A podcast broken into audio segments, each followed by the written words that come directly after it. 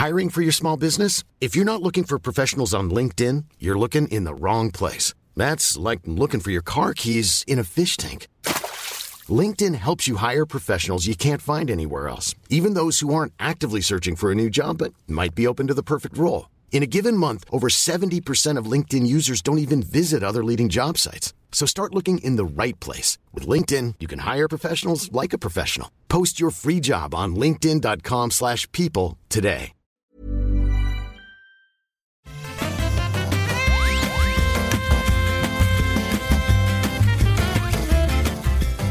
Bonjour à tous et bienvenue dans le Rendez-vous Jeu, l'émission où on vous résume toute l'actu du jeu vidéo. On parle de consoles, de PC, de mobile et aujourd'hui en particulier, on va parler de Microsoft qui sort les gros calibres là. Là, euh, ça rigole plus, ils en ont marre des autorités de la concurrence, en particulier les anglaises, et ils commencent à tirer euh, des coups assez bien ciblés, on va en parler. On a aussi le Quest Pro, le nouveau casque de Meta, qui est pas vraiment gaming, donc on va vous dire un petit peu tout ça. Et puis les jeux auxquels on a joué, et puis quelques news en plus. Et pour m'accompagner dans cette formidable aventure, j'ai le plaisir de recevoir la délicieuse Escarina. Comment va oh là là. Dis donc que je suis bien reçue. Je sais pourquoi je suis là, tu vois, quand il y a des intros comme ça. Je suis pas autant bien choyée dans d'autres émissions que nous nommerons pas. Au contraire, je suis même peut-être un petit peu maltraitée. Donc euh, ça compense, ça compense, tu vois, c'est le yin et le yang. C'est ça, c'est difficile de dire que ça va mal après avoir été accueilli comme ça, Patrick. Donc euh, j'ai juste un, un j'ai l'impression qu'on est dans le même cas, un petit rhume de saison là qui, qui reste au fond de la mhm, gorge, mhm. euh, qui, qui voilà, qui dit attention, je suis là. Euh, peut-être que je vais venir un peu plus fort, peut-être pas. Donc en ce moment, je, je bois des tisanes au miel. Et très très très bien, tu as tout à fait raison. Moi, ça fait euh, maintenant deux semaines, je suis sur la fin.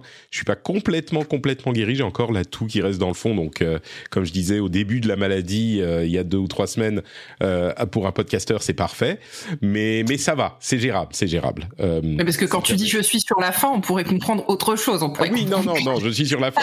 que tu vas nous quitter. Eh, il y a un moment, je me suis demandé hein, quand même. J'ai même sauté un épisode. Il y a un épisode que j'ai pas enregistré, donc vraiment ça voulait dire que c'était grave. Mais là, c'est bon, on est remis, on va pouvoir parler euh, de l'actu tech et on va pouvoir remercier WakaTP, Wakat, qui est le nouveau patriote qui nous a rejoint. Il nous a rejoint dans la formidable famille des patriotes en passant sur patreon.com slash rdv. Je, merci à toi.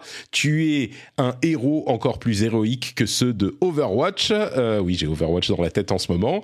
Et on remercie aussi Chablex, qui est un autre héros. En fait, euh, Chablex, c'est un peu le tank parce que c'est le producteur. Et puis Waka TP, alors il faudra que tu me dises, Waka, si tu préfères être un DPS ou un, ou un healer.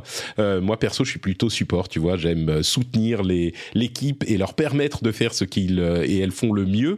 Donc voilà, tu me diras Waka TP. En tout cas, tu fais partie de notre équipe. On est tous dans le rendez-vous jeu pour anéantir les forces du mal.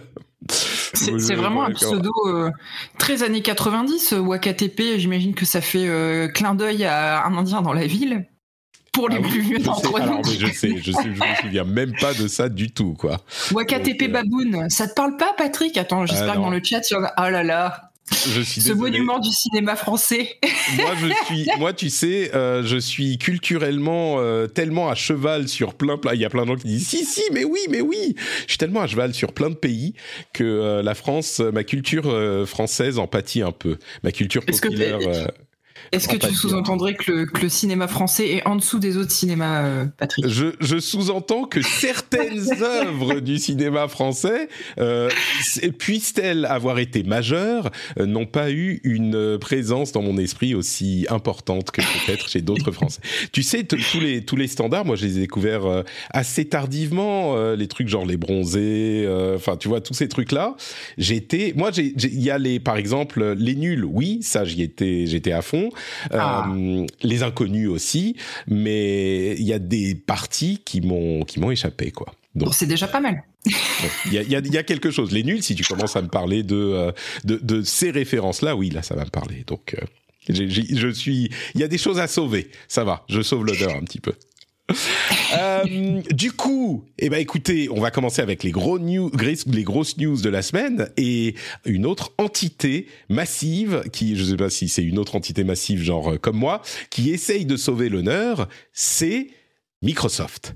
Est-ce que tu as suivi ce qui s'est passé en Angleterre qui fait perler des grosses gouttes de sueur sur le front de Phil Spencer avec euh, l'acquisition d'Activision Blizzard? Absolument pas. Euh, donc tu vas pouvoir me le. Alors bien évidemment le l'acquisition d'Activision Blizzard, oui, mais euh, la partie mais qui avec fait le CMA, ouais, bah écoute, c'est euh, quelque chose d'assez rocambolesque.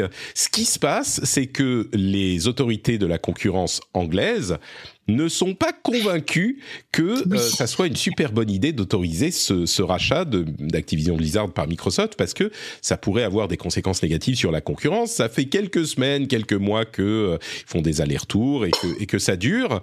Et on en avait parlé même à la dernière émission. tout à fait, tout à fait. Donc ils avaient décidé de d'étudier plus profondément euh, l'acquisition. Et bien là, ce qui s'est passé, c'est qu'ils ont émis des avis euh, préoccupés. C'est pas un avis négatif qui interdit l'acquisition au niveau de l'Angleterre, euh, mais qui émet des avis préoccupés sur euh, les conséquences que ça pourrait avoir, et en particulier sur le marché du streaming, euh, des abonnements et du streaming, et qui sont vus comme des marchés d'avenir. Et donc, leur préoccupation, c'est que, en particulier avec euh, la prévalence de Call of Duty, comme on l'évoquait, et comme l'a beaucoup mis en avant Sony, eh ben ça pourrait donner une force euh, démesurée à Microsoft pour euh, nuire à la concurrence du marché du jeu vidéo en particulier sur console. C'est hyper intéressant parce que Excuse-moi, je vais, je vais d'abord.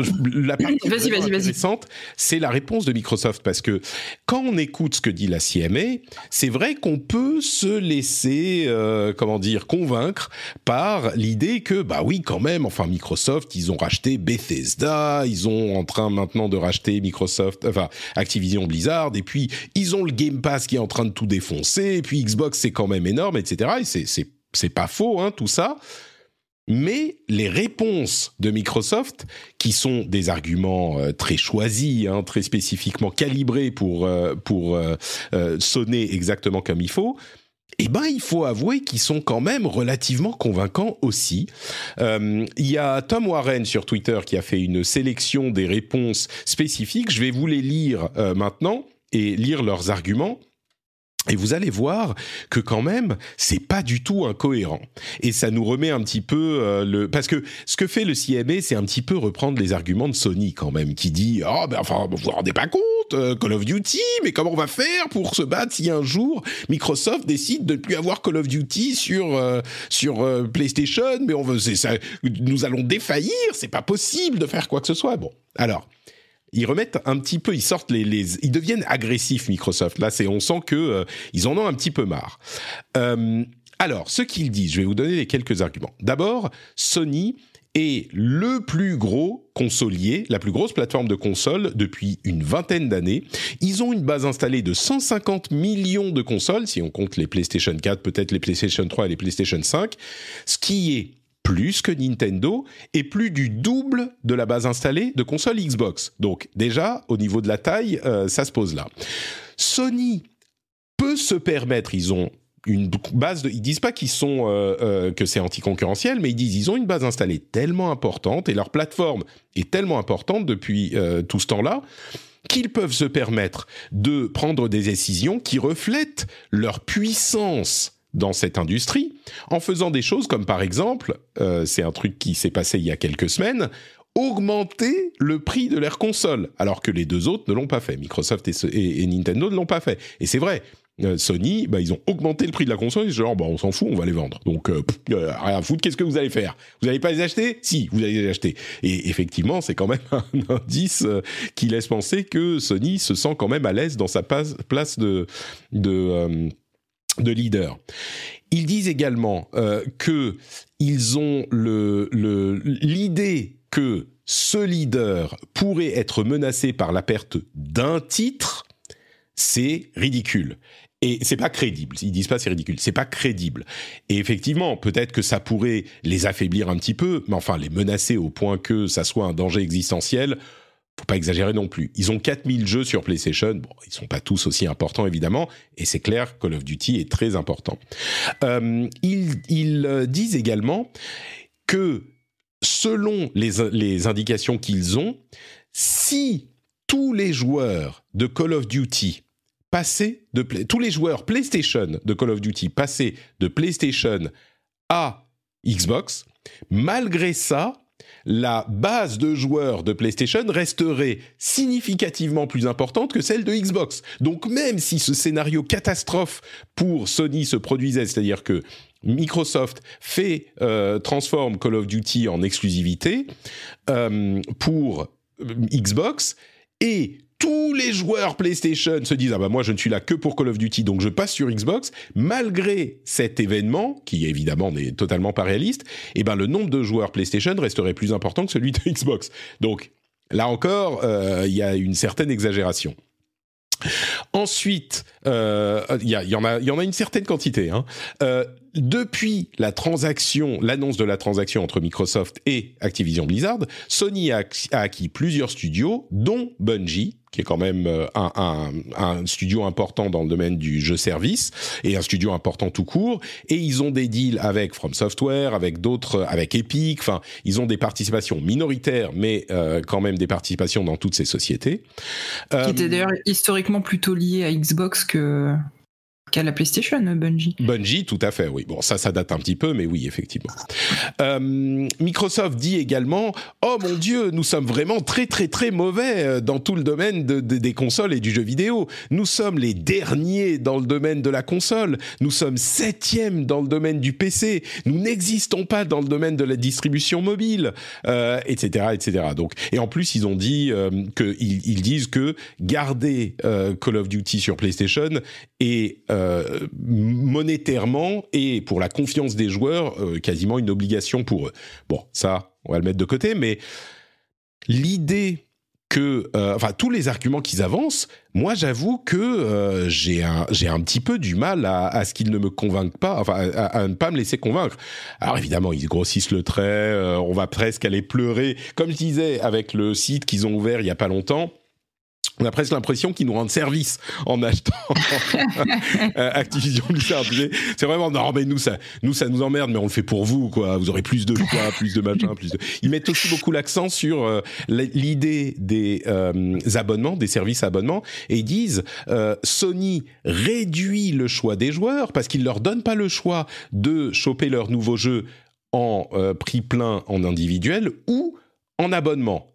Tu vois, eux, ils refusent de mettre ces jeux-là dans les abonnements, ils refusent d'avoir le Game Pass sur PlayStation, donc c'est eux qui, restreignent le choix, ce qui sont des arguments un petit peu plus, bon, euh. Euh, mais sur la, la, taille de la PlayStation et le fait que euh, bah ça ne va pas les enterrer, même si toutes les catastrophes annoncées se produisaient, j'avoue que ça me convainc un peu, quoi. Qu'est-ce que t'en penses, toi?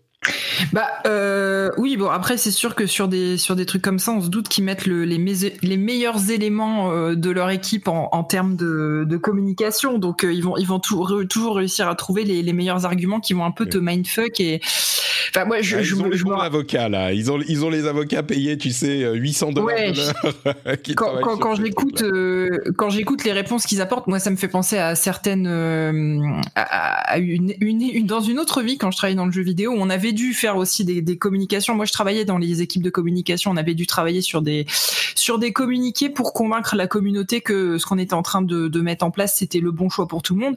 Mmh. Euh, bon bah oui, c'est des arguments difficiles à opposer. Moi, la question que je me posais, c'est qu'est-ce qui se passe si parce que là, on parle de la de ce, cet organisme qui est purement pour le, le Royaume-Uni. Si ouais. eux, ils sont contre, admettons ils mettent un avis défavorable, mais que toutes les autres euh, euh, toutes les autres institutions similaires dans le monde sont ok, qu'est-ce qui se passe? Est-ce qu'ils peuvent ah faire bah un veto? que... C'est la merde. Euh, C'est-à-dire que officiellement, légalement, moi je suis pas avocat, donc je sais pas les conséquences que ça aurait, mais ça voudra dire que en Angleterre, Microsoft n'a pas le droit de racheter Activision Blizzard, et dans les autres pays, ils ont le droit. Alors qu'est-ce que ça veut dire? Il y a évidemment des euh, des, des, des sociétés euh, en Angleterre qui gèrent ça, parce que l'Angleterre n'est pas dans l'Europe. En Europe, c'est peut-être euh, une seule société, mais euh, du coup, enfin, et ces sociétés-là, elles font que l'édition, elles font pas. Tu peux te muter, on a un retour de, de son quand quand je parle. Oh. On a et, du coup, euh, bah, je sais pas, ils devraient ne pas racheter uniquement pour l'Angleterre, garder les trucs séparés. Non, il y a une solution qui me paraît un petit peu compliquée, c'est de de fermer euh, Activision Blizzard en Angleterre, de pas vendre les jeux, j'en sais rien. Euh, non, c'est c'est c'est très très compliqué. Il faut qu'ils aient les accords de de tout le monde. À la limite, tu vois, si c'est euh, une, une un petit pays qui compte pas tellement, ils peuvent dire bon bah ok, on bosse plus chez vous quoi. Microsoft quitte, j'en sais rien moi. Euh, euh, Tuvalu, tu vois, euh, et il y a 300 personnes, c'est bon, ils vont pas, ils vont pas en souffrir beaucoup. Mais l'Angleterre, non, il, faut qu'ils les, réussissent à les convaincre. Moi, pardon, vas-y, vas-y. Non, non, je dis oui, effectivement, c'est compliqué. Ça reste quand même un, gros marché. En plus, un marché anglophone, euh, ce qui, mine de rien, a, a de l'importance. Mais après, voilà, ils ont posé des questions, ils leur ont donné des réponses. Donc, euh, à voir si effectivement ça, ça, va les, ça va les convaincre ou pas. Après, je, je, je, connais pas trop l'importance des lobbies dans ce genre de, de commission. Est-ce que un, un, billet bien placé au bon moment dans la bonne main peut changer la donne? Oh Non, ça je pense pas, non. Donc euh, ouais, c'est c'est c'est inquiétant parce qu'effectivement, enfin le scénario que tu viens de dire, il est, tout simplement impensable, il est pas réaliste quoi. Donc euh, et puis on, on hein. imagine que oui. Le, le, alors le billet, je te, je t'arrête tout de suite. Le billet, non, euh, ça je pense pas. C'est pas le genre de choses à ce niveau-là. C'est, c'est, c'est très très très contrôlé, en particulier dans une affaire. Enfin non, enfin non, ça ça c'est pas possible. Moi, ce que je peux imaginer, c'est que parce que l'argument du CMA est très très centré sur euh, la force que donne Call of Duty à Microsoft et en particulier dans les domaines émergents euh, de, de l'abonnement et du cloud qui sont c'est vrai, l'avenir. Et c'est pour ça que les arguments de Microsoft, pour moi, sont recevables, mais peut-être pas tout à fait, un tout petit peu à côté de la plaque. Parce que ce dont parle le CMA, c'est pas la situation aujourd'hui, c'est la situation dans dix ans. Et euh, la force que donne cette acquisition à Microsoft peut lui permettre de développer ces nouvelles plateformes, donc les plateformes Game Pass, donc l'abonnement qui est une plateforme, et le, streaming qui est euh, également en, parallèle de ça. Donc c'est là que la préoccupation est forte. Moi, je pense que euh, une des solutions que ça peut, enfin, qui peut régler le problème, c'est que Microsoft dise bon bah on s'engage à garder Call of Duty sur toutes les plateformes pendant 15 ans. C'est un, un engagement fort. Alors, ils peuvent dire on s'engage à garder Call of Duty euh, sur toutes les plateformes pendant 15 ans si on continue à le faire pendant 15 ans, parce que dans 15 ans, Dieu sait ce qui va se passer, ou euh, équivalent. Euh, et, et ça réglerait le problème. Voilà, c'est genre parce que vraiment ils sont centrés sur Call of Duty. Microsoft évidemment veut pas s'engager à ça parce qu'il y a beaucoup d'inconnus et c'est c'est une contrainte importante. Euh, mais mais je pense que plutôt que de pas avoir l'accord du CMA, je pense qu'ils pourraient dire 15 ans c'est peut-être beaucoup, mais je sais pas 10 ans. Là ils ont même pas dit de chiffres, ils ont dit les quelques années, on a les contrats pour euh, on va dire les deux trois prochaines années, je crois que c'est 4 ans max. Euh, mais ils pourraient dire on veut bon alors combien vous voulez? 5 ans, 10 ans, qu'est-ce qui va vous satisfaire? Tu vois, et, si le, et le CMA peut pas dire, euh, le CMA peut pas dire, euh, bah non, il y a rien qui va nous satisfaire en l'occurrence parce que c'est vraiment concentré sur Call of Duty. Donc euh, et, et, a raison, d'autres jeux quoi. A, raison. sur Call of Duty puisque c'est le premier jeu. C'est le jeu le plus fort dans les cercles. Oui, je suis d'accord. Euh, Call of Duty a un, point important, euh, et moi je pense que ça va se finir avec euh, une, comment dire, une ils vont devoir faire une, une, enfin, comment on dit, accorder quelque chose, laisser, lâcher un truc, et ça risque d'être un, un, truc comme ça, quoi. Donc, euh, euh, Tuvalu, c'est le pays, enfin c'est un tout petit pays, mais ils ont le point TV, donc euh, c'est assez connu. C'est pour ça que c'est pas inventé. Et effectivement, après une concession, merci Deck Pascal. oui, pardon? Non, j'allais dire Tuvalu, il me semble que ça fait partie des îles qui sont destinées à disparaître en premier avec la, montée des eaux. Oui, oui, c'est ce genre de, de, de petits de petites euh, de petits territoires. et puis, comme le dit Dec Pascal, COD pendant 15 ans sur PlayStation, mais il marchera mieux sur Xbox. Et tu peux toujours contourner les trucs, quoi. Donc, je comprends la, la, préoccupation du, du CMA. Bref, voilà pour cette histoire. Euh, bon, on verra, hein, qu'on ira à suivre, euh, à, suivre ce qui se passe. L'autre grosse news, c'est l'annonce du MetaQuest Pro, le nouveau casque de réalité virtuelle de Meta.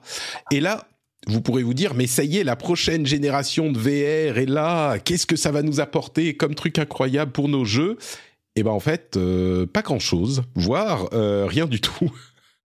Ça va peut-être même nous retirer de l'argent, non? C'est pas ça Mais non, même pas, même pas, parce qu'il n'est pas du tout destiné aux joueurs. C'est un truc qui est presque comme le HoloLens de de euh, Microsoft. C'est un outil qui est là pour les développeurs, pour les professionnels, euh, et qui est prévu pour ce qu'il y a pour le jeu vidéo, euh, peut-être pour montrer un petit peu ce que pourra donner la technologie dans 2, 3, 4 ans euh, sur les nouveaux casques, parce qu'il y a des trucs comme euh, un, un, une visière beaucoup plus fine, avec des optiques vraiment resserrées, ils mettent la batterie derrière plutôt que devant, donc il est plus équilibré, les contrôleurs non plus le petit arceau parce qu'ils ont des contrôles du euh, de la de la du placement grâce à des caméras dans les contrôleurs donc ce genre de choses.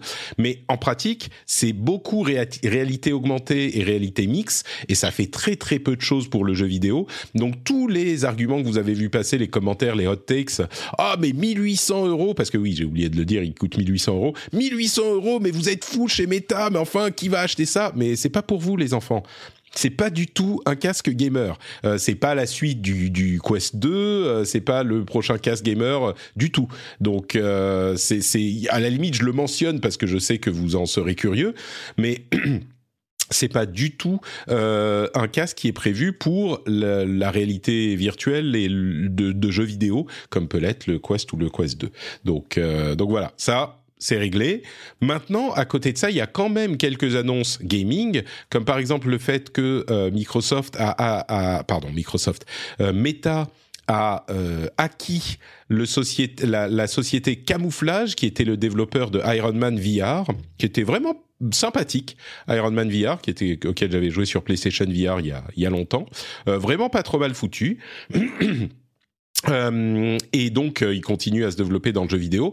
Et puis, euh, l'autre élément gaming de leur conférence, c'est euh, le fait qu'il y ait un partenariat avec Xbox pour pouvoir jouer aux jeux Game Pass, donc les jeux streaming, directement dans le, les casques de réalité virtuelle. Donc ça, ça concerne évidemment, euh, ça concerne évidemment euh, les casques Quest classiques, pas, pas, que le Quest Pro. Euh, et donc vous aurez genre un écran géant sur votre euh, dans votre environnement VR et vous pourrez jouer à ces à ces jeux-là euh, en streaming dans votre casque de réalité virtuelle. Euh, je suis sûr, convaincu que la plupart des joueurs de jeux vidéo et de VR euh, qui ont aussi un abonnement euh, Game Pass, le truc dont ils rêvent, c'est de jouer dans leur casque avec un, écran virtuel euh, à leur jeu Xbox plutôt que de jouer sur leur télé. Ça, aucun, aucun aucune interrogation là-dessus, n'est-ce pas? Moi, je, vois que dans le chat, il y a encore des gens qui questionnent euh, pas l'existence de la VR, mais l'intérêt que les gens peuvent porter à la VR. Donc, euh, je... Ça, c'est ça, c'est une autre question. Euh... Non, mais au final, ça résume quand même assez bien. C'est-à-dire qu'il y a toujours, on est toujours un peu circonspect quand il y a de l'info qui, de l'info qui sort sur la VR. C'est, on, on a encore besoin d'être convaincu. Après, est-ce que c'est ce genre d'usage qui va nous convaincre euh, d'y passer? J'ai l'impression que non. Alors, moi, je dirais que euh, d'une part, le streaming dans la, la, VR, ça va être un usage très anecdotique. À la limite, si tu as une toute petite télé et tu dis, bah, je vais y jouer sur un écran virtuel géant, ok, peut-être. Euh, mais et, et, et, le casque pro va pas non plus répondre à cette interrogation que tu évoques. Euh, la question aura une réponse beaucoup plus claire avec le PSVR 2 qui arrive dans dans, quelques mois. Euh, c'est là qu'on aura une réponse à cette question. C'est pas avec ce, ces, ces, annonces de, de méta. Oui. Donc. Mais on, on, en revient toujours et encore et toujours à la même conclusion. C'est des discussions qu'on a, qu'on a déjà eu plusieurs fois ensemble. C'est que euh, tant que enfin, les gens ne seront pas convaincus tant qu'il y aura pas. Au-delà de, de l'usage, l'usage premier de ce casque-là, c'est quand même, enfin, des casques de VR en général, c'est quand même plutôt de faire du jeu vidéo. Euh, et aujourd'hui, il n'y a pas de titre euh, assez convaincant pour, euh, à, à, quelques exceptions près, on peut reparler d'Alix, etc. Mais il y a, de... Beat Saber, il y en a, enfin, il y en a qui sont bien. Mais au-delà ouais. de ça, il y a des gens qui, qui adorent le jeu vidéo en VR. Hein. Je veux pas les oublier parce que sinon ils vont m'envoyer des mails énervés. Mais il y en oui, a mais c'est une niche. C'est une niche, ça c'est sûr, oui. Voilà. Donc, euh, il y a encore du chemin à faire, quoi. il y a du chemin à faire et à mon avis, c'est le PSVR 2 qui va nous, nous voir s'il peut nous convaincre ou pas. Et donc. Euh, ouais, mais je suis, assez comme toi là-dessus. J'ai assez de, je suis assez curieuse et je me dis aussi que c'est peut-être le l'accessoire, enfin le, périphérique qui pourrait me faire passer euh, à la VR. Mm. Donc euh, croisons les quelques mois. Mais tu vois, on voyait, il y a quelques années, on se disait le VR, c'est le futur du jeu vidéo. Non, mais plus ça va. Euh, enfin, si, il y a des gens qui ont dit ça, mais. Euh, non, mais tu, peux regarder même, on va dire, dans l'inconscient la, euh, collectif, la VR, c'est le futur du jeu vidéo. Le, tu regardes, comment ça s'appelle Ready, Player, One, et tout comme ça. Faut pas confondre les, les, films de science-fiction et l'inconscient collectif. Il y a effectivement une place pour la réalité virtuelle dans l'inconscient collectif dans le jeu vidéo. Euh, de là à dire c'est le futur du jeu vidéo, c'est quand même un pas que moi je, ne passerai pas. C'est de l'hyperbole euh, qui est quand même un petit peu facile et souvent euh, des, qui, qui, se comment dire, qui se détrompe, qui se trompe, qui se trompe au final. Mais mais oui, disons que on était, on, on, pensait effectivement que la VR prendrait une place plus importante dans le jeu vidéo avec les, la poussée de l'Oculus il y a quelques années. Ce qui est clair, c'est qu'on n'y est pas encore et on ne sait pas si on y arrivera. Mais mais je suis d'accord. Certains, on, on pouvait imaginer que ça prendrait plus de place et ça s'est pas produit. Ça, c'est vrai. Futur et SF, c'est pas la même chose. C'est ce que, oui, c'est ça. Oui, ouais, bien sûr. Et encore une fois, quand je dis l'inconscient collectif, c'est pour le grand public. Euh, je pense que nous, on, sait un peu plus, euh, on, a un peu plus de connaissances et effectivement, euh, on n'ira pas forcément dans ce dans cette voie-là, mais je, je pense quand même que effectivement dans pas mal d'œuvres SF et si t'en parles aux gens qui sont un peu moins dans le jeu vidéo, tu peux tu peux penser que le, avoir un casque sur la tête c'est euh, le futur du, jeu vidéo, d'être dans sa bulle, d'avoir des trucs haptiques, etc. Et je, pense qu'on on est beaucoup à souhaiter ça, avoir l'expérience la plus immersive possible. Euh, et peut-être qu'on a effectivement une, une, attente très haute euh, concernant le, la VR, des attentes qui sont très probablement justifiées et qu'aujourd'hui on a encore du chemin à faire et qu'on est toujours un peu déçu et donc on est toujours très méfiant et circonspect dès qu'il y a des, des, choses qui se présentent. C'est sûr. Euh, là où effectivement il y a, y a un truc qui te, que, que, enfin avec lequel je suis d'accord et que tu dis très bien, c'est la question de l'immersion parce qu'effectivement la VR c'est un petit peu, enfin le jeu vidéo va vers plus d'immersion depuis sa création. Euh, ça c'est vrai. Et la VR, c'est une étape importante supplémentaire dans l'immersion. Tu as, tout à fait raison là-dessus. Moi, je crois que cette euh, idée, ce, concept, euh, en fait, on n'y est, pas encore et on n'y sera pas avant 5, 10, 15, 20, peut-être 50 ans, tu vois. Et, si on regarde à ces horizons-là, oui, là peut-être qu'on peut, euh, penser que ça, représente une part très importante du futur du média mais on n'y est pas, on n'y est pas encore quoi. Euh, tiens, puisqu'on parle de streaming, euh, est-ce que tu as vu les annonces de Google sur les Chromebooks?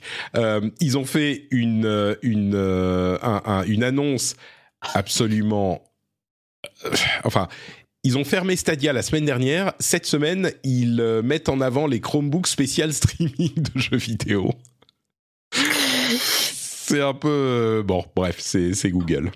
Bah c'est oui, c'est un on, on, en revient à la, communication euh, qui va dans le sens du marketing euh, ou inversement, mais oui, ça fait euh, bon, il faut bien qu'ils vendent le plus de machines possible et qu'ils essayent de s'adresser. Bah, les, joueurs, les joueurs jouent, si, les Chromebooks, c'est pas idéal pour jouer aux jeux vidéo parce que c'est des machines très légères.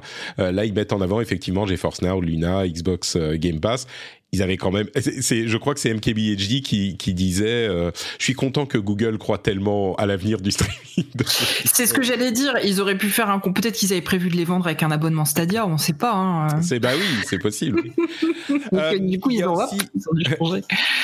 Il y a aussi euh, deux choses. Tiens, je sais plus où je l'avais mis, mais Phil Spencer avait euh, publié une photo de son bureau et on pouvait voir dans le bureau euh, un prototype du projet Keystone qui est la Xbox euh, de streaming. La Xbox qui fait que du streaming.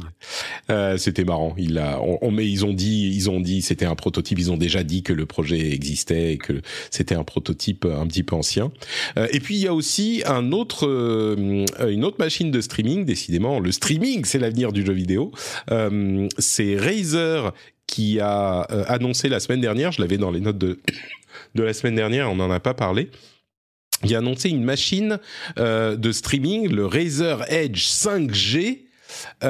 qui est aux États-Unis en particulier, partenariat avec Verizon, un, fournisseur de services, qui est une machine de streaming et qui peut se connecter en 5G, contrairement au truc de de Logitech qui se connecte qu'en Wi-Fi. Euh, on n'a pas beaucoup de détails sur la machine, hein, pas de détails techniques. Ils ont juste annoncé le truc genre voilà, vous allez voir, ça va être trop cool. Je suis pas convaincu que ça soit beaucoup plus intéressant. Enfin, ça l'est forcément parce que machine de streaming, pouvoir se connecter de n'importe où, c'est cool. Mais avec Verizon, ils vont pas vous le filer gratuitement, donc il faudra payer un abonnement. Payer un abonnement en plus juste pour une console en streaming, euh, machin. Je suis, enfin bon. Euh, pas, pas convaincu que ça soit une machine qui aura un gros potentiel. Ouais. Après, c'est vrai que euh, Razer, moi, je, connais moins bien les, usages autour de ça en Asie, mais vu que Razer est un est une boîte asiatique à la base, est-ce que c'est du coup plutôt un usage qui s'adresse à à d'autres types de cultures euh, autour du jeu vidéo, je je sais pas. C'est vrai que nous on a hmm. on a un peu cette culture du jeu vidéo euh, à la maison qui impliquerait plutôt qu'on utilise du Wi-Fi je, je sais pas trop dire. Je suis un peu comme toi. Je suis un peu. Euh, je suis pas sûr que parce que là-bas ils jouent effectivement beaucoup sur téléphone, mais euh, mais jouer en en streaming, euh, est-ce que c'est c'est tu vois est-ce qu'il y a des recoupements entre jouer en télé sur téléphone et jouer en streaming? C'est vrai qu'ils ont peut-être moins de grosses machines, moins de grosses de gros PC, donc peut-être que le streaming leur convainc mieux, leur convient mieux. C'est une, mais en même temps c'est très cher. Euh, je suis pas convaincu que ça soit au niveau du prix adapté à des marchés où euh, le, prix est plus est une préoccupation plus importante. Donc euh, Ouais, c'est vrai que c'est vrai que c'est des produits assez luxueux qui sortent de cette de cette entreprise là en général. Hein, donc, Et puis non, et puis il faut payer l'abonnement 5G et puis il faut payer l'abonnement au truc. Enfin bon, donc. Bah voilà, écoutez, pour nos news euh, importantes de la journée, euh, on va continuer avec les jeux auxquels on a joué ces derniers temps. Euh, mais je voudrais vous dire, euh, vous savez que vous pouvez vous aussi participer au rendez-vous jeu. De quelle manière? En soutenant l'émission sur Patreon. Si vous appréciez euh, ce qu'on raconte, si vous appréciez nos élucubrations, notre humour sans pareil, nos, analyses pointues et justes, eh bien, vous pouvez aller sur patreon.com/slash rdvjeux et vous dire bah oui, moi j'aime bien Patrick, donc je vais lui filer quelques sous. Euh, sachez que c'est grâce à vous que cette émission existe. Sans vous, euh, l'émission, je crois, aurait peut-être euh, été un petit peu plus compliquée à faire. Donc si vous appréciez et que vous voulez soutenir les créateurs que vous appréciez, c'est peut-être le moment de se lancer. pour moi, mais peut-être pour d'autres. Hein. Il y a peut-être d'autres créateurs que vous appréciez. Vous dites, bon, je vais mettre de côté quelques euros, une dizaine d'euros, une quinzaine d'euros, ce que vous voulez, et puis soutenir quelques créateurs, peut-être Patrick et et, d'autres euh, sur Patreon. Donc vous créez votre compte Patreon et euh, vous attribuez les montants aux euh, émissions que vous appréciez. Et puis voilà, c'est super simple, ça va vite et ça aide énormément pour garder une création indépendante et forte. Donc merci à vous tous et à vous toutes. Patreon.com slash RDV. Je. Hiring for your small business? If you're not looking for professionals on LinkedIn, you're looking in the wrong place. That's like looking for your car keys in a fish tank. LinkedIn helps you hire professionals you can't find anywhere else, even those who aren't actively searching for a new job but might be open to the perfect role. In a given month, over 70% of LinkedIn users don't even visit other leading job sites. So start looking in the right place. With LinkedIn, you can hire professionals like a professional. Post your free job on linkedin.com slash people today.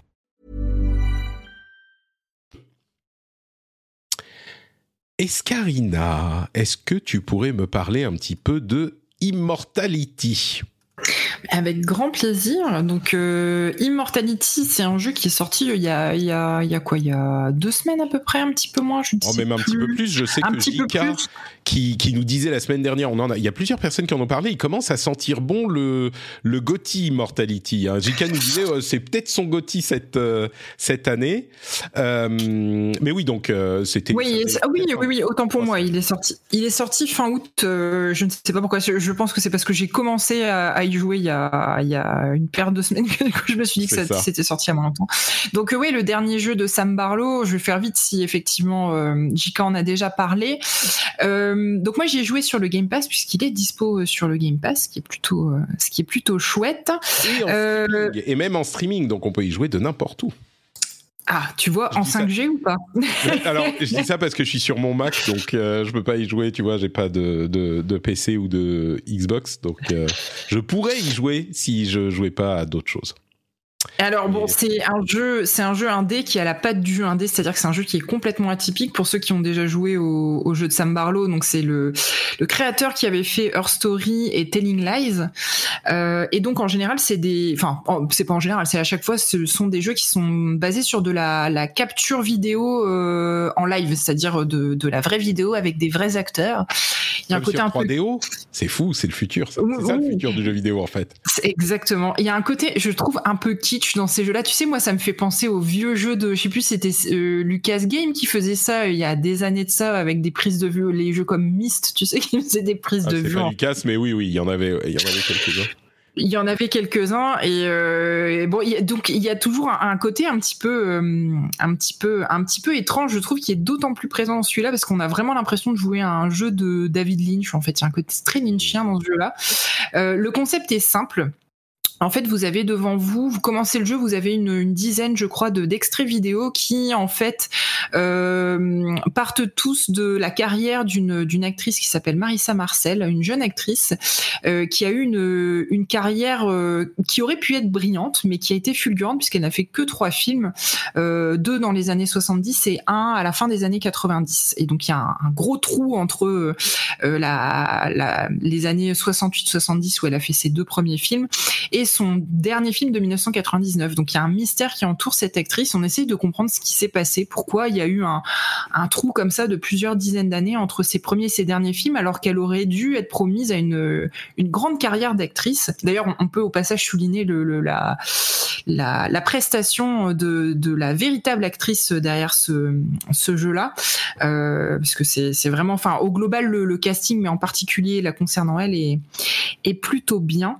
Euh, et donc pour faire ça, donc vous avez des extraits de vidéo qui défilent devant vos yeux et en cliquant avec la souris sur des éléments de la vidéo, ça peut être un élément de décor, ça peut être euh, un acteur, en fait vous allez euh, découvrir de nouvelles vidéos d'archives. Donc ça reprend un petit peu le mécanisme des anciens jeux de Sam Barlow où pour découvrir de nouveaux extraits vidéo, il fallait taper des, des mots-clés dans une console. Là en fait on tape pas des mots-clés, on clique sur des éléments de l'image qui vont venir par association d'idées euh, vous faire découvrir de nouveaux, euh, de nouveaux extraits vidéo. Quoi. Ouais, bah d'autant plus, on va dire, euh, euh, il y a un côté très intuitif en fait dans la prise en main du jeu. Et du coup, bah au début, euh, c'est une question que j'ai jamais posée. Est-ce que quand tu passes la souris sur les éléments vidéo, tu sais que là il va y avoir un truc derrière quand tu, tu peux cliquer ou il faut vraiment ouais tout à fait tu... D'accord. Non, non, en fait, euh, on, vient de le voir sur la vidéo que tu es en train de passer. Ta souris se transforme en œil, le curseur se transforme en œil quand euh, l'élément euh, sur lequel tu passes est interactif et va t'ouvrir vers une, une, nouvelle vidéo. Mais c'est hyper simple en fait, du coup. Il suffit de passer la souris partout et puis tu, dès que tu vois un truc, tu cliques et t'avances. C'est pas, pas un walking simulator, mais c'est un viewing simulator. C'est juste que tu vas voir. en fait, il y, a un côté.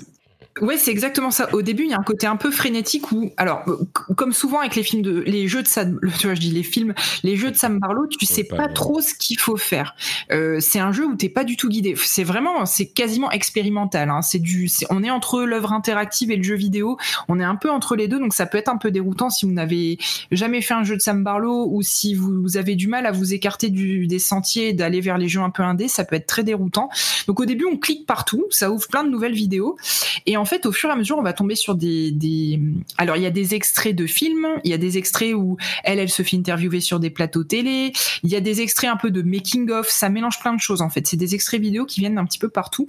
Et en fait, plus vous allez avancer, plus vous allez donc découvrir d'extraits vidéo, et plus vous allez essayer de reconstituer euh, ce qui a été la carrière de cette, de cette actrice. Et en fait, au fur et à mesure, alors on peut pas spoiler parce que il y a vraiment un gros effet de surprise dans ce jeu euh, euh, qui en fait tout l'intérêt, mais vous allez vraiment tomber dans quelque chose de très inquiétant, un peu sombre, même un peu complètement même fantastique. C'est pour ça qu'il y a vraiment un côté lynchien très fort dans ce dans ce jeu, dans ce jeu-là. Pourquoi est-ce que je, pourquoi est-ce que je passe mon temps sur Overwatch? J'aurais pu le finir quatre fois si je, si je m'étais bon. Bref, vas-y. Donc voilà, c'est une œuvre à part entière, euh, vraiment. Euh, moi, je dirais, jouez-y avec des écouteurs. Moi, j'ai joué sur clavier souris, mais j'ai lu à plusieurs endroits qu'on conseillait plutôt d'y jouer avec la manette parce qu'a priori, il y a des effets de vibration à certains euh, moments de, de, de, du visionnage de vidéos qui est particulièrement important dans le gameplay global du jeu. Là, pareil, je resterai assez évasif pour ne pas euh, spoiler.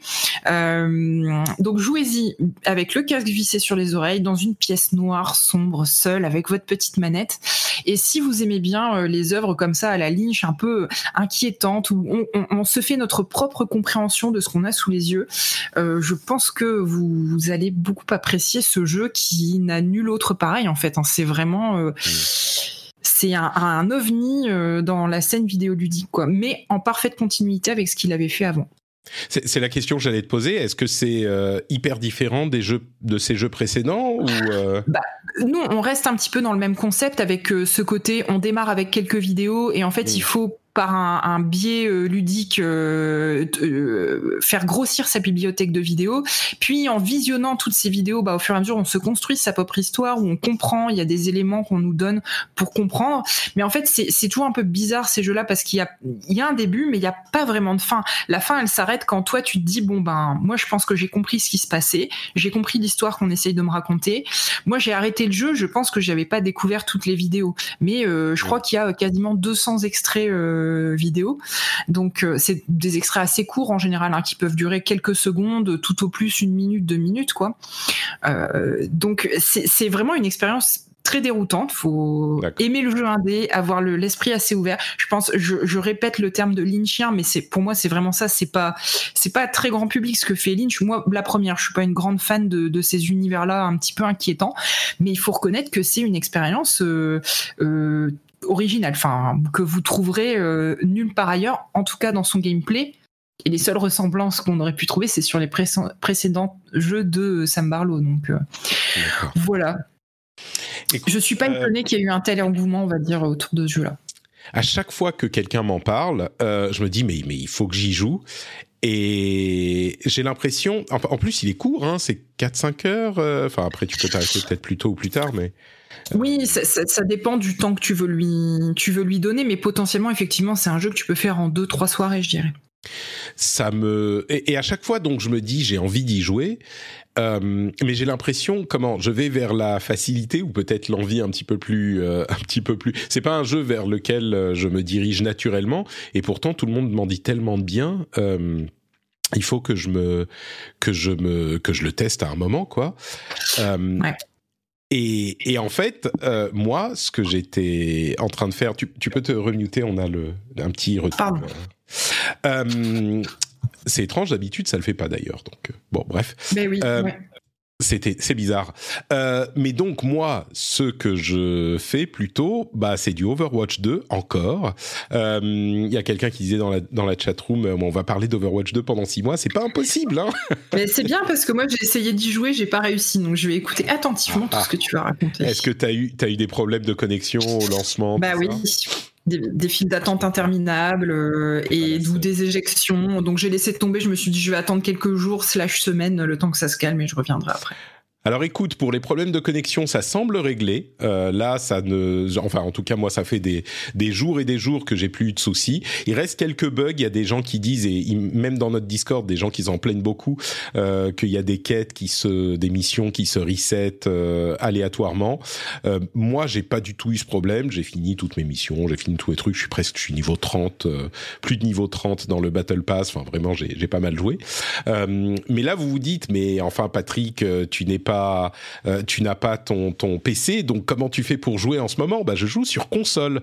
Euh, j'ai la Switch qui est là, donc euh, je peux jouer sur console. J'ai la PlayStation pour le travail, hein, tout ça. Et, hum, et du coup, j'ai joué sur console pour la première fois de ma vie sur Overwatch. c'est une expérience qui est particulière. Hein. C'est c'est rigolo parce que j'ai l'impression que encore plus que sur PC, il y a des gens qui euh, découvre le jeu en fait. Il y a, je crois que avec son passage free to play, il y a beaucoup de gens qui se sont dit euh, sur console, bah je vais le lancer et puis voir euh, et puis voir ce que ça donne. Et, et, oh, donc, euh, les gens découvrent, et bon sang, on est, euh, moi j'ai l'impression de revenir en 2016 quand tout le monde débarquait sur le jeu.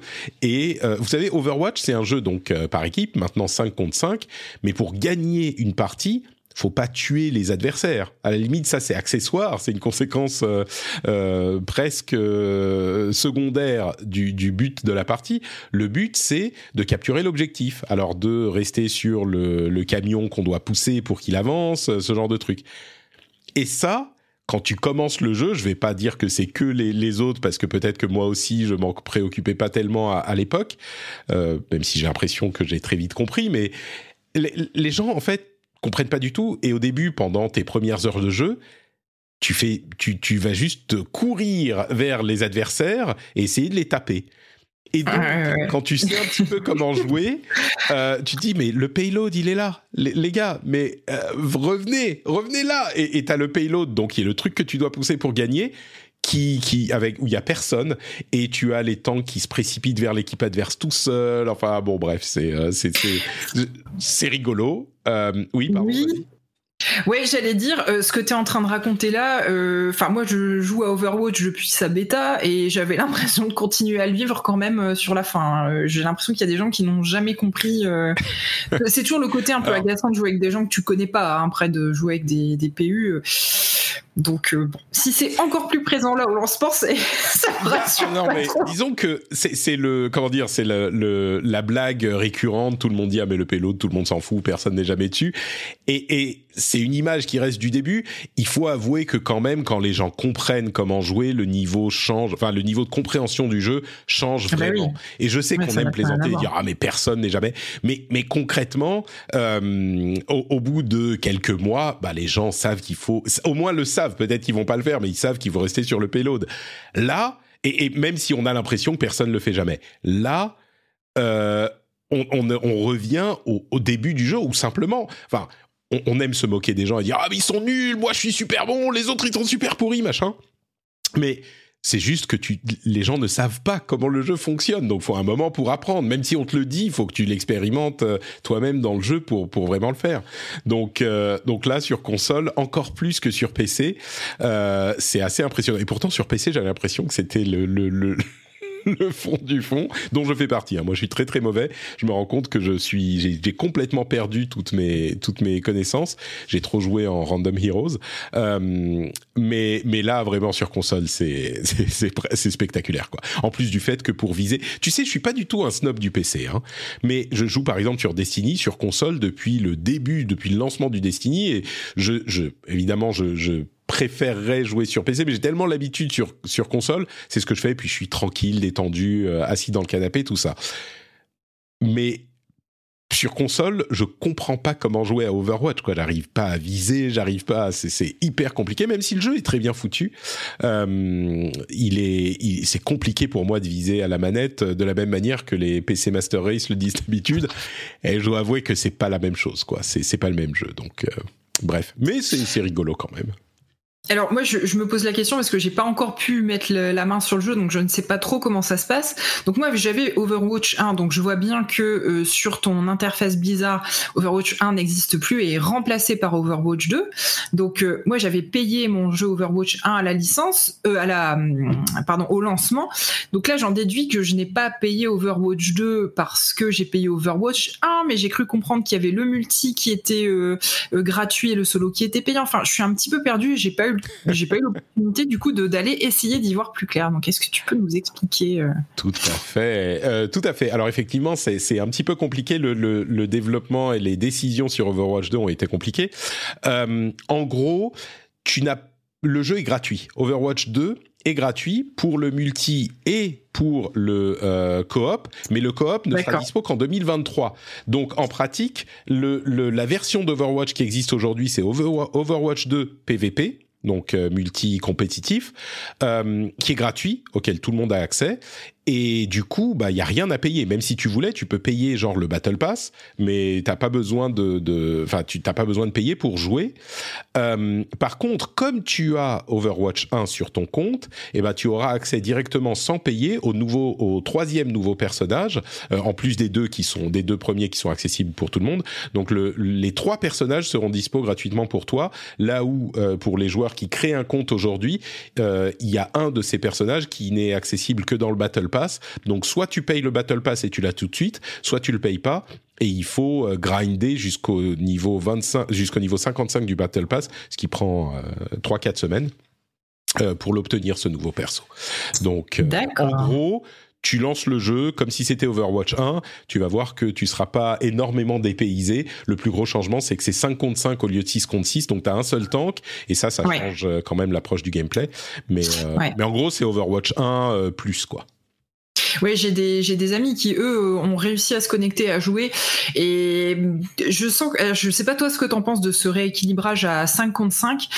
Eux, je les sens un petit peu... Euh, alors déstabiliser ça c'est certain mais pas forcément dans le dans le bon sens. Et c'est vrai que euh, j'ajoute juste à ça avant de te laisser répondre que euh, quand tu as pris des habitudes pendant des années de jouer en équipe de 6 euh, ça fait un petit peu bon bah alors tu sais c'est la courte paille quoi. Alors lequel d'entre nous c'est un peu cruel quoi c'est sûr, c'est sûr. Bah, le truc, c'est que comme on en parlait, je vais le faire euh, rapidement parce qu'on en parlait la semaine dernière, euh, c'est une décision qui est drastique, mais qui était importante pour la santé euh, et le dynamisme du jeu, parce qu'ils arrivaient, enfin, avec deux tanks, et c'était comme ça que s'était installé la méta, avec deux tanks, ça rendait les choses vraiment compliquées pour avoir un jeu dynamique. Il y avait trop d'arrêts au, au, au, comment dire, aux mouvements, aux attaques dans le jeu.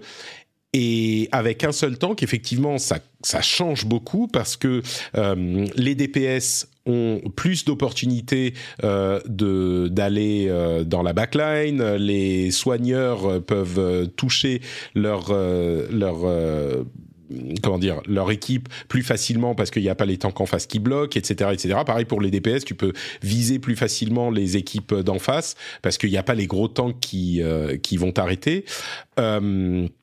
Ça change la manière d'appréhender le jeu, mais ça le rend beaucoup plus dynamique et il faut s'y adapter quoi. Moi, moi, je pense que la, la, la, majorité des gens, sur cet aspect précis, le passage en 5 contre 5, euh, la majorité des gens qui ont euh, joué trouvent que le jeu est plus sain euh, dans cette forme que dans la forme précédente. Mais bon. Ok, très bien. Eh ben, écoute, j'ai hâte de le vérifier et d'en reparler avec toi la prochaine fois. bah écoute, tu, tu peux mettre lier tous tes comptes ensemble, donc tous tes comptes console, PC, tout ça, et il est gratuit. Tu peux le télécharger partout, donc. Ah ben c'est déjà fait, tu sais, il est prêt. Je, je, essayé juste de le lancer, euh, malheureusement. Euh. là, ça devrait. Sans réussir. oui, je l'ai fait. Là, pendant que tu étais en train de parler, j'ai réussi à le lancer. Donc, euh, ah bah je te ça très vite. Et entre parenthèses, pour s'excuser de tous les problèmes qu'ils ont eu pendant le lancement, il y a beaucoup de gens qui disent lancement catastrophique, lamentable, c'est la, la bérésina, machin. Moi, je trouve que c'est un petit peu exagéré. Il y a effectivement eu des gros problèmes de connexion les deux, trois premiers jours mais depuis, euh, il n'y a plus de problème de connexion. Là, il y a les questions de mission qui se reset, ça c'est un problème. Mais bref, pour s'excuser de tout ça, ils vont donner un skin et un euh, comment s'appelle un memento, un petit euh, comment dire, c'est le truc de porte-clés que tu peux mettre sur tes armes là. c'est un petit peu ridicule. Oui. mais bon, ils vont enfiler un gratuit et surtout il y aura des week-ends double XP vers la fin octobre des week-ends double XP pour euh, compenser le fait de ne pas avoir pu, jouer, donc vous pourrez faire monter votre Battle Pass. Bon, voilà, ils, euh, ils, ils, vont euh, essayer de se faire pardonner. Moi, je pense que d'ici quelques mois, plus personne parlera de ce lancement compliqué, qui a effectivement été très compliqué. Mais, mais le jeu, et je tweetais hier, Overwatch 2, c'est un très bon jeu. Euh, oui, je, pense que ces gens-là n'ont pas assisté au lancement de Diablo 3. bah, tu sais, euh, le lancement de Diablo 3, pour l'avoir vécu de l'intérieur, il garde une image absolument catastrophique. La réalité, c'est que les problèmes de concession euh, de, de, concession. les problèmes de, de, connexion ont duré trois jours. Les vrais à trois jours environ. Après, il y avait des petits problèmes par-ci par-là, mais les vrais problèmes c'était deux trois jours. Le vrai problème de Diablo, c'était le design du jeu qui faisait que euh, on, ne réussissait pas à obtenir les objets qu'on voulait. Mais les, problèmes de lancement, c'était pas euh, aussi dramatique que, les gens le, gardent dans leur esprit, quoi. Ouais, je me rappelle qu'il y avait eu des t-shirts de fées avec la fameuse erreur, euh, je ne sais plus combien. Quoi, 37, 47 47. Euh, comme le fait remarquer la chatroom, c'est des compensations qui coûtent absolument rien à Blizzard et c'est vrai. C'est pas que. Mais en même temps, alors qu'est-ce qu'il pourrait faire? Il pourrait offrir le perso euh, le, nouveau perso à tout le monde? Il pourrait offrir le prochain Battle Pass? Ou euh, offrir. Ça leur coûte rien, mais le jeu est gratuit, donc. Euh. C'est ça, c'est ça. Ce qu'il pourrait faire, c'est offrir des crédits, par exemple. Dire, bah, on vous file 500 crédits, comme ça, si vous grindez 500 crédits en plus, vous pouvez avoir ce qui est super dur. Hein. Ça, entre parenthèses, j'en parlais la semaine dernière, c'est impossible d'avoir autant de crédits, le maximum des crédits, mais bon, euh, c'est c'est compliqué pour eux aussi de filer un truc qui soit. Euh, ah oui, c'est vrai que ça leur coûte pas grand chose là. Ils pourraient filer des crédits, c'est vrai. Ils pourraient filer des crédits ou euh, le perso à tout le monde, mais faut pas non plus, tu vois, ils vont pas se tirer une balle dans le pied. Le, tout le truc est, est, est, calibré pour que tu sois obligé de payer pour avoir le perso. Ils vont pas te le filer gratuitement. Ou alors ils pourraient ne rien faire. ils pourraient ne rien faire aussi, c'est vrai. Bon bah écoutez, on va passer à, euh, on va passer aux news euh, qui restent. Les dernières news, oui, c'est ça, les, petites news euh, avant de conclure l'épisode. Need for Speed Unbound a été révélé, il sortira le 2 décembre. alors c'est un nouveau Need for Speed, hein, c'est peut-être pas le truc le plus révolutionnaire de l'histoire. J'aime bien ce qu'ils font au niveau du design graphique du jeu. C'est un Need for Speed qui a des graphismes Need for Speed. Entre parenthèses, il sortira que sur console next-gen. Enfin, next-gen, current-gen maintenant, PS5, Xbox Series. Euh, et c'est des graphismes euh, classiques Need for Speed, sauf qu'en plus, il y a des tonnes d'effets genre graffiti, mais en jeu. Euh, genre la fumée, euh, c'est une fumée qui a l'air dessinée. Euh, il y a des petits effets de graffiti qui apparaissent quand tu fais un boost, quand tu dépasses un ennemi. Enfin, ça, ouais, ça, fait un peu penser à la, ça fait un peu penser à la DA Street Fighter des derniers Street Fighter. Un petit peu, ouais, un petit peu. Euh, qui est, qui est. Mais, mais ce que je trouve intéressant, c'est qu'elle est vraiment intégrée au, au, jeu, tu vois, mais dans le jeu, euh, qui, sur Street Fighter, on voit un petit peu comment ça peut se, se réaliser. Là, je trouve que c'est une approche qui est relativement originale, quoi. Mélanger vraiment la 3D et, et une 3D classique et une 3D euh, cel shaded, qui donne cet aspect BD presque. Euh, ouais, c'est chouette. Que ça fonctionne fonctionne pas mal. Euh, c'est pas après euh, bon le, le, jeu on sait pas s'il sera bien annoncé maintenant sorti le 2 décembre euh, j'ai l'impression que c'est un cycle marketing qui veut dire qu'ils croient pas forcément beaucoup en leur jeu mais je suis peut-être Euh, quoi d'autre, quoi d'autre? Evercore Heroes. Alors c'est des anciens de Riot et Blizzard qui lancent une sorte de MOBA. Et franchement, comme le dit Gamecult, pour lancer un MOBA, aujourd'hui, il faut avoir les corones, quoi. Euh, je sais pas ce qu'ils vont. Alors visiblement, c'est des équipes de 4 et il y a des mécaniques MOBA et des mécaniques de euh, genre de, de, de PVE, euh, donjon raid inclus. Donc c'est peut-être un PVE VP, donc pas tout à fait un MOBA. Ce qu'on voit des images euh, en jeu semble indiquer que c'est un petit peu différent des MOBA euh, habituels, mais ça a l'air quand même assez proche de mécaniquement en tout cas du truc. Je suis curieux de voir ce que ça va donner.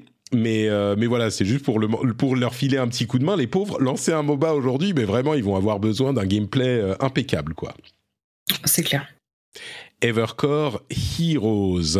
Oh là, pardon, ça fait du bruit dans mes oreilles. Euh, ah, on, on, rappelle dans la chatroom que c'est euh, le lancement de PlayStation Stars en Europe.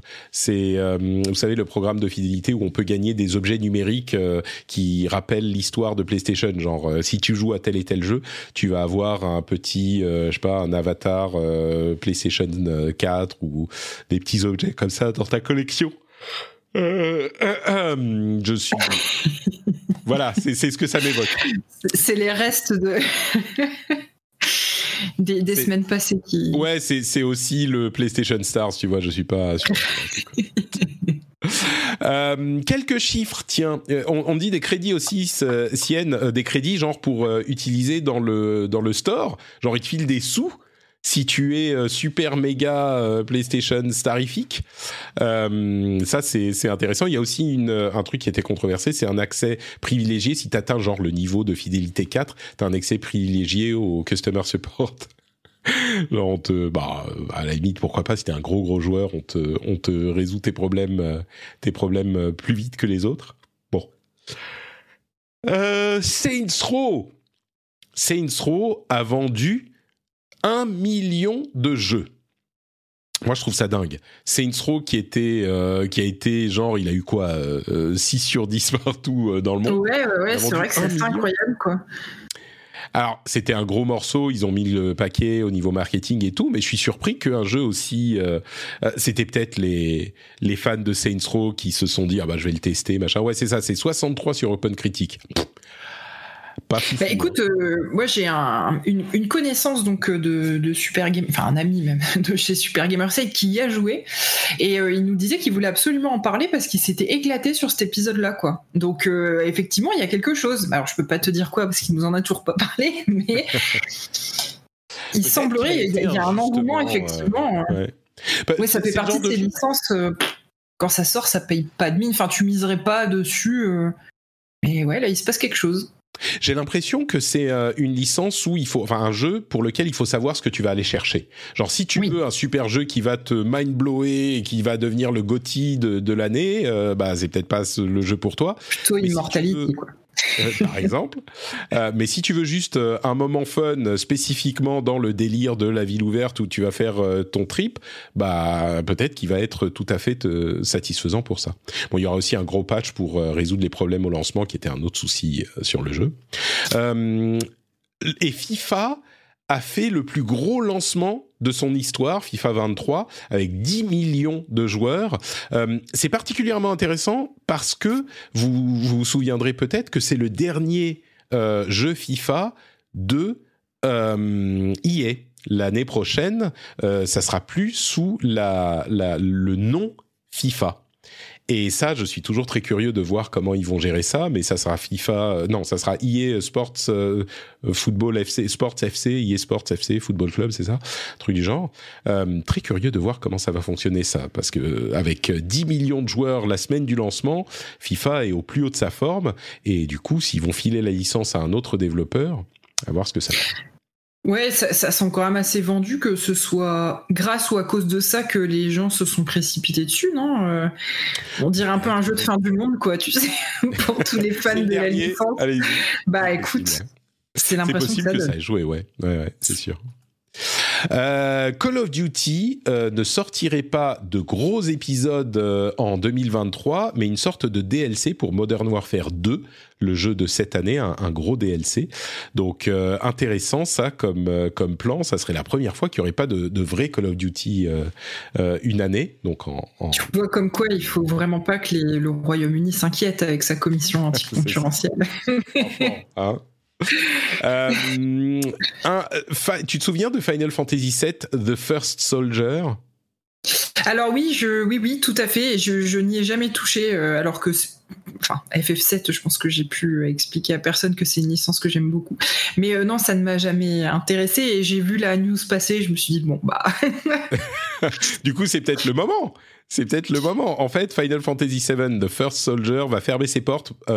L'annonce vient un an euh, moins d'un an après le lancement du jeu. Euh, pour ceux qui s'en souviennent pas, c'est un jeu mobile, un euh, battle royale dans l'univers de Final Fantasy, gratuit sur mobile. donc peut-être que c'est le moment de le lancer pour.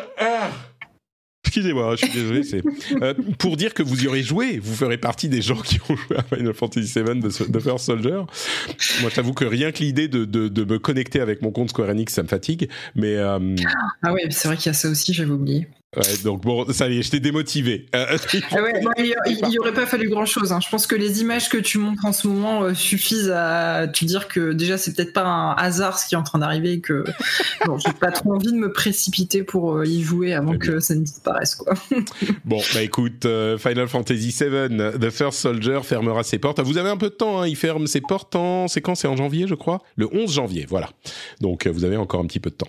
Et puis euh, il y a des rumeurs d'un remaster pour Bravely Default. Alors ça, c'est une news, je vous avoue, elle me torpille pas énormément, mais surtout, c'est un remaster qui arriverait pour les 10 ans de euh, Bravely Default.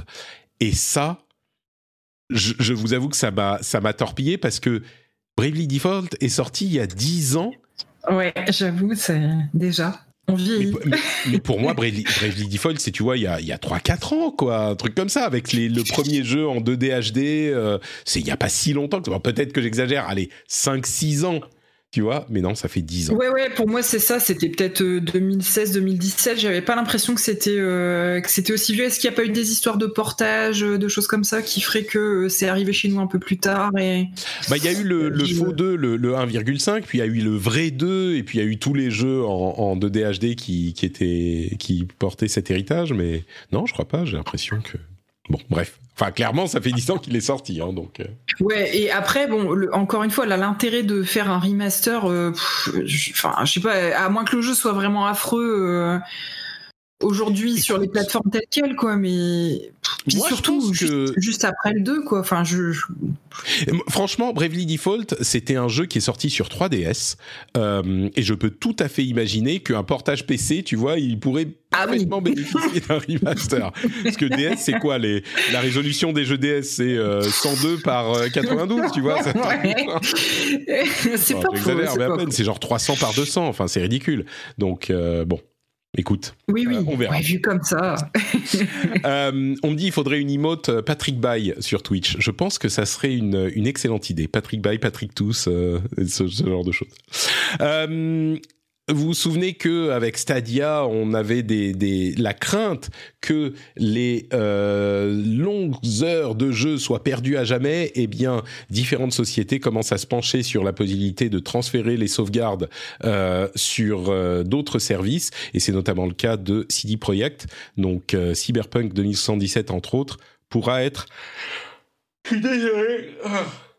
Je suis désolé euh, je fais de mon mieux d'habitude, mais là c'est compliqué. Euh, donc les gens qui ont beaucoup joué à Cyberpunk pourront transférer leurs souvenirs d'ailleurs. Ubisoft euh, fait, fait de même. Donc ouf, tout va bien. le Steam Deck, je sais que tu rêves d'acheter un Steam Deck depuis des, des, des, des, des mois des mois. Ah, eh bien, ne va pas me dire que je vais pouvoir le faire. Écoute, Eska, tu vas pouvoir le faire. Pas besoin de réservation, livraison, genre euh, une semaine. Tu vas pouvoir te, précipiter sur ton Steam Deck. Sur tous les modèles ou? Écoute, oui, je crois bien que c'est euh, sur tous les modèles. Ils ont incroyable à, résoudre leurs problèmes. Et puis il y a un peu moins de demandes peut-être. Euh, je veux dire, les, gros fous qui le voulaient tout de suite se sont, euh, se sont, se sont, comment dire, ont été satisfaits. Ils ont, ils les ont eu enfin. Enfin, ça fait presque un an qu'il est sorti quand même. C'était quand? C'était en mars, février? C'est vrai, ça fait si longtemps que ça? Bah oui, je crois, ouais. Mm. Bon, euh, février-mars, ouais, bon, ça fait un peu plus de six mois, on va dire, mais. C'est ça. Euh, attends, on est quand? On est début octobre. Ah oui, ok, donc ça fait un peu plus de six mois. Très bien. je sais plus compter. et celui qui s'est compté, c'est Chris Pratt. Il compte les dollars, les, centaines, les milliers, les milliers de dollars, euh, les millions de dollars. Oui, ça a dû au, au moins des millions. Sûrement, sûrement. tu, tu, as entendu sa voix de Mario? On l'entend dans le premier trailer de Mario qui a été diffusé la semaine dernière. Euh, on entend quelques secondes de Chris Pratt qui fait qui fait Mario. Est-ce que tu faut savoir que c'est lui hein. ou pas? Non, pas du tout. Moi, je trouve que je le trouve assez cool ce, ce trailer. Bah, je dis, il faut reconnaître que c'est sa voix. Enfin, c'est comme euh, Jack Black qui joue Bowser. Euh, ouais ok quoi. Enfin, sur quelques secondes de trailer comme ça, pourtant c'est deux acteurs que je connais bien et que j'écoute en VO depuis des années, euh, en particulier euh, Jack Black, euh, Tiny D pour les plus connaisseurs de la du chat. bon, ok, mais le, trailer, moi je le trouve chouette, il me, il me fait envie. Je trouve que, tu sais, il y a un petit peu un esprit Lego the Movie. J'ai l'impression, ouais je trouve dans l'approche qui moi me plaît beaucoup, c'est-à-dire euh, ça se prend pas au sérieux. Il y a un, un, côté un peu quatrième mur et je et en fait ça me surprend parce que je me disais un film Nintendo avec une licence comme celle-là, euh, on aurait pu avoir peur que ça se prenne trop au sérieux. Et, et je trouve que là, ben moi ça me fait envie en tout cas. Ça me fait plus envie que quand j'ai vu les premiers trailers de Sonic, tu vois. Ouais, on est d'accord, on est d'accord. Là, c'est vraiment ce qu'on pourrait imaginer d'un film Super Mario euh, assez, comment dire, c'est le genre de truc que je j'imaginais quand j'étais ou que j'aurais pu imaginer quand j'étais plus jeune en me disant qu'est-ce que ça pourrait être un film Super Mario? Bah, c'est un film d'animation avec euh, effectivement les personnages de, Mario euh, qui font des trucs de Mario quoi donc euh, non et tu vois je, je trouve qu'il y a un petit décalage dans la DA, c'est-à-dire que le, l'aspect des personnages ne ressemble pas exactement à ce qu'on a dans les, dans les jeux, euh, on va dire les plus grosses licences officielles, dans un Mario Odyssey ou ce que tu veux. Et pourtant, je trouve qu'on les reconnaît, on les reconnaît bien forcément, mais enfin c'est pas. Proches quand même. Hein. Je trouve pas qu'ils sont proches. Moi, je trouve qu'ils sont super. Ah si si, c'est très proche, mais c'est un peu différent et je trouve que cette légère différence n'est pas gênante. Je trouve que visuellement, elle est plutôt réussie. Là où, encore une fois, quand on, se réfère au premier euh, Sonic, heureusement, ils sont revenus dessus après. Mais je trouve que cette petite différence de direction artistique qu'ils ont mise reste cohérente et n'est pas, n'est pas gênante. Elle est plutôt jolie. Bah, tu vois, dans les visages de, Mario, là, tu, le passes depuis tout à l'heure, ou même de Toad, on voit qu'il y a, en tout cas, on va dire que visuellement, ouais, j'ai vu aucun jeu Nintendo qui avait euh, cette DA là précisément. Donc, ils ont essayé un petit peu autre chose, mais tout en restant ils ont été malins et c'est plutôt réussi, je trouve. Euh. Je suis d'accord. Donc, euh, donc non, moi je, moi je le sens bien. Moi je le sens bien aussi. Écoute, on verra, je sais plus quand il doit sortir, mais on sera au rendez-vous. Euh, et, d'ailleurs, quand on parle de, cinéma, il semblerait qu'on ait un festival de Cannes du jeu vidéo qui soit en préparation. il, la première édition serait en octobre 2023 avec une remise des prix et puis un vrai événement sur cinq jours en 2024. Et là, vous dites, mais comment le festival de Cannes, c'est comme le Tribeca euh, Film Festival qui fait sa partie jeux vidéo, tout ça? Pas exactement. En fait, c'est pas du tout. J'ai l'impression que ça a rien à voir avec le Festival de Cannes du cinéma, le vrai. Euh, en fait, c'est des gens euh, de d'agences de, de, com et de enfin intéressés par le jeu vidéo qui veulent faire le Cannes Gaming Festival euh, à Cannes, dans le Palais des Festivals, etc. Mais euh, mais c'est pas le Festival de Cannes lui-même qui ouvre une section jeux vidéo. Écoutez, moi je trouve ça plutôt malin. Il euh, il cannibalise l'image du Festival de Cannes pour faire un truc de jeu. Pourquoi pas Mais je, je est-ce que c'est plutôt quelque chose parce que tu sais à Cannes ils font aussi le festival du jeu de du jeu de Cannes, du jeu de plateau. Est-ce que c'est plus comme ça un genre de petit une petite Gamescom ou est-ce que c'est un festival de Cannes un peu comme un Pégase, euh, mais avec des moyens beaucoup plus hein.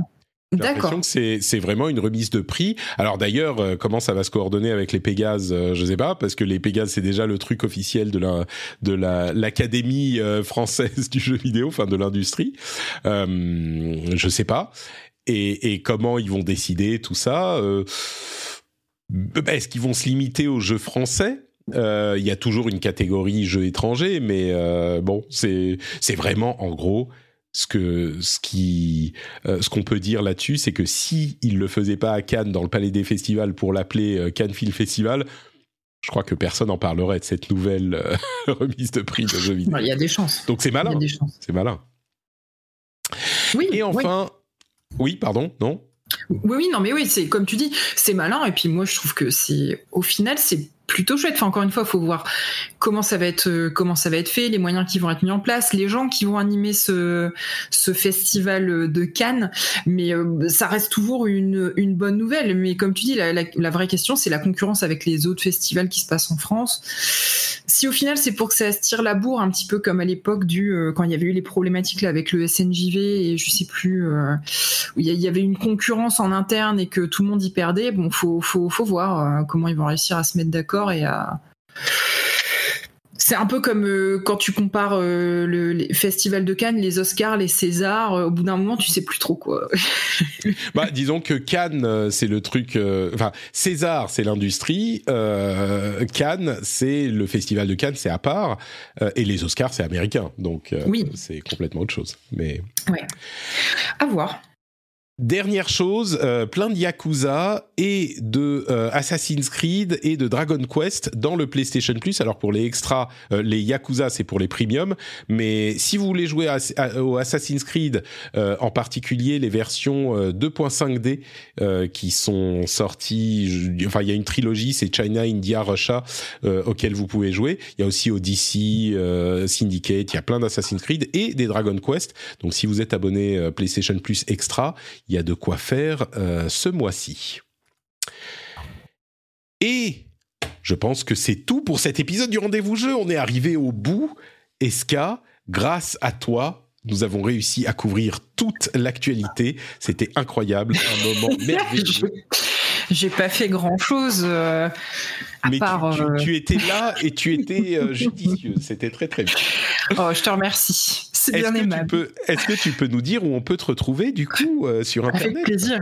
Écoute, je suis en train de me dire que l'entrée en matière dans cette émission était aussi plaisante que la sortie de cette émission. Décidément, j'aurais pris mon, mon content de, de, de, choses agréables à entendre aujourd'hui. Je t'en remercie, ça me donne le sourire. tu sais, l'une des missions pour moi dans, dans cette émission, c'est de faire passer un bon moment aux, aux, auditeurs, de les informer, mais il y a aussi le fait que euh, les co-animateurs euh, passent un bon moment également. Donc, euh, si ma mission est accomplie, j'en suis ravi. Et oui, si on est là toutes les semaines, c'est que quelque part, tu dois bien réussir ton, ta mission. Et eh ben, écoute, de, de, cœur à l'ouvrage. Oh, merci, un plaisir. Partagé, bien sûr. Euh, bah écoute, moi, on peut me retrouver sur Twitter, donc euh, underscore, ici tous les deuxièmes jeudis du mois, euh, sur Super Gamerside, toujours pour les podcasts. Et puis, euh, j'ai mon site Kiss My toujours en parallèle. donc, donc voilà, plaisir d'échanger avec tout le monde sur le chat ici ou ailleurs. Donc Twitter, on mettra les liens vers ton compte Twitter dans les notes de l'émission comme toujours. Pour ma part, c'est Notepatrick à peu près partout. Vous pouvez retrouver tous les liens sur notepatrick.com ou même simplement dans les notes de l'émission. Si vous voulez nous rejoindre pour discuter de toute l'actu sur le Discord, c'est très simple. Vous avez les liens dans les notes de l'émission. Si vous voulez regarder en live sur Twitch le jeudi midi ou le mardi midi pour le rendez-vous tech, euh, eh ben vous pouvez faire ça euh, directement. Vous retrouvez le lien dans les notes de l'émission. Euh, et la semaine prochaine, mardi, si on réussit à le faire en live, euh, vous risquez d'avoir les interventions du petit. Donc, euh, on verra ce que ça donne. Et puis, bien sûr, Patreon, patreon.com slash. Euh, vous pouvez aller y jeter un coup d'œil pour voir si vous aimeriez soutenir mon travail. Je vous en remercie par avance. Vous arrivez chez vous, ça fait clink. quand vous mettez les clés dans le bol, dans le bol. Et là, vous dites, Patrick, je vais aller sur patreon.com slash. Merci à tous et à toutes. On se retrouve dans une semaine. Ciao, ciao. Des bisous.